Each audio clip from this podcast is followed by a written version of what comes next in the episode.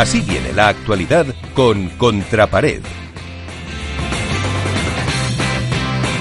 Y eso supone tener que saludar a Iván Hernández desde Valladolid. ¿Qué tal, Iván? Muy buenas. Hola, muy buenas noches a todos, Miguel. ¿Qué tal? ¿Cómo estáis? Pues eh, muy bien, esperando a ver qué nos traes y qué nos cuentas sobre Golpa del Tour y siempre algo de la federación, seguro. A ver, eh, está claro que todas las semanas que hay un torneo World Padel Tour nos marca la actualidad en el mundo del pádel. Un World Padel Tour que se ha celebrado en Alicante, en un principio con invitados, hasta que el mismo sábado la Comunidad Autónoma de Valencia eh, prohibió el público en cualquier espectáculo deportivo y por eso ya las finales no se veía ni se oía absolutamente a nadie. En el aspecto deportivo hay que destacar eh, de nuevo en la victoria de Lebron y Galán ante Stupa y en tres sets, remontando otra vez 4-6, 6-3, 6-4, con un juego un poquito más distinto del que hemos visto habitualmente, no tan agresivo, un poquito más pausado, un poquito más trabajado. Eh, no, no les vimos tan acelerados. el planteamiento que hizo Carlos Pozzoni fue bastante bueno de, mantener atrás a, a Lebron y a Galán para luego buscar la red más rápido, incluso contrarrestando su propio juego, ¿no? Yo creo que fue una final muy, muy interesante y destacar, por ejemplo, que volvimos a bendecir a otro jugador, esta vez eh, de Matías, Miguel Matías sacó el cuenco del bautismo y bautizó de, nuevo a Dineno, que con Maxi Sánchez se cargaron a Silingo y Mati y se metieron en cuartos de, eh, se metieron en sus primeras semifinales. Destacar un poquito que Paco y Paco y Lima caen de nuevo en semifinales que creo que están dando los últimos coletazos a su pareja, eh, aunque han recuperado buenas sensaciones en, en otros torneos, pero que han perdido la race y ahora están en tercera posición. En aspecto femenino, destacar de nuevo eh, el triunfo de Gemma y Lucía, que están ahora mismo imparables. En los últimos tres torneos han jugado a las finales, que han remontado a unas Martas rejuvenecidas, renacidas en tres sets, dejando claro quiénes son las número uno del race.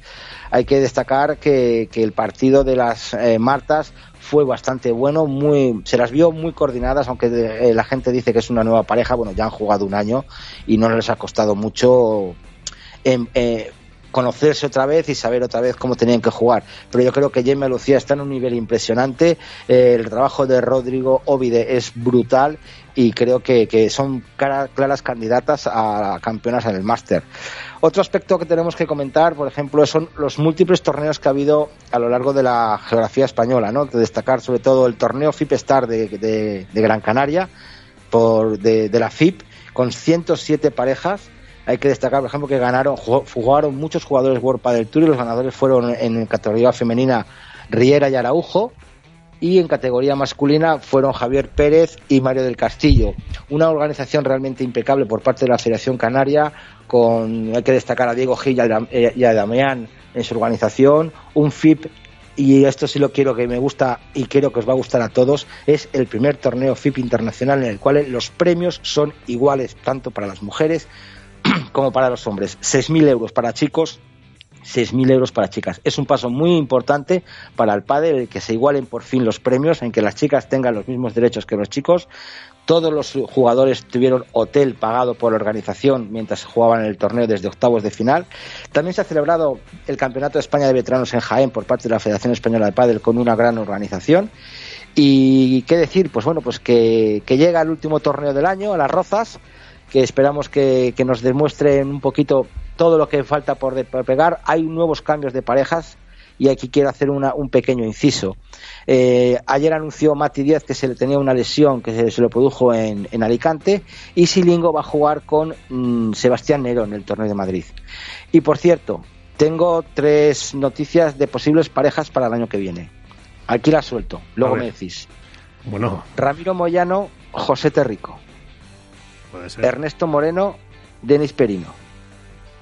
Maxi Sánchez, Juan Martín Díaz. Y la última y no la, y la, y la mejor, Paquito Navarro, pum pum pum pum pum. Emoción, Martín, Martín Dineno. Ahí la suelto. Javi Ruiz y Yuri siguen. Y la última novedad que hemos sabido desde esta cuenta es que Paquito Navarro ha hablado con Martín Dineno y lo más seguro es que sean pareja para el 2021 algo que tendremos que comentar. Y lo último, una pequeña anécdota. No sé si alguien vio la retransmisión de Fernando Verasteguín que hizo en su Instagram, una nueva forma de, ver el pádel, ¿no? Ver a, Fernando Verasteguín y a, y a, Luca Cavazzi, eh, el italiano que tiene más de 20 millones de seguidores, que es un gran impulso para el pádel, comentando el primer set de la semifinal de Alejandro Galán y, Lebrón. El segundo set lo, lo hizo con Alex Correia, y que fue, pues la verdad, su, fue su primera experiencia comentando un partido y, la verdad que, bueno, yo lo estuve escuchando y que aportaba muchas cosas técnicas y de las parejas. No dijo nada de su posible cambio de pareja, pese a que la gente le preguntó, y se le preguntó por el tema del COVID, de su estado, dijo que había estado tres días sin olfato y con gusto, pero sin grandes síntomas, creo que es algo bueno para el padre, el que el Vela pueda volver, no sabemos si va a llegar a las rozas, y ya se le ha visto en su garaje, en las redes sociales, pegando golpes y entrenando.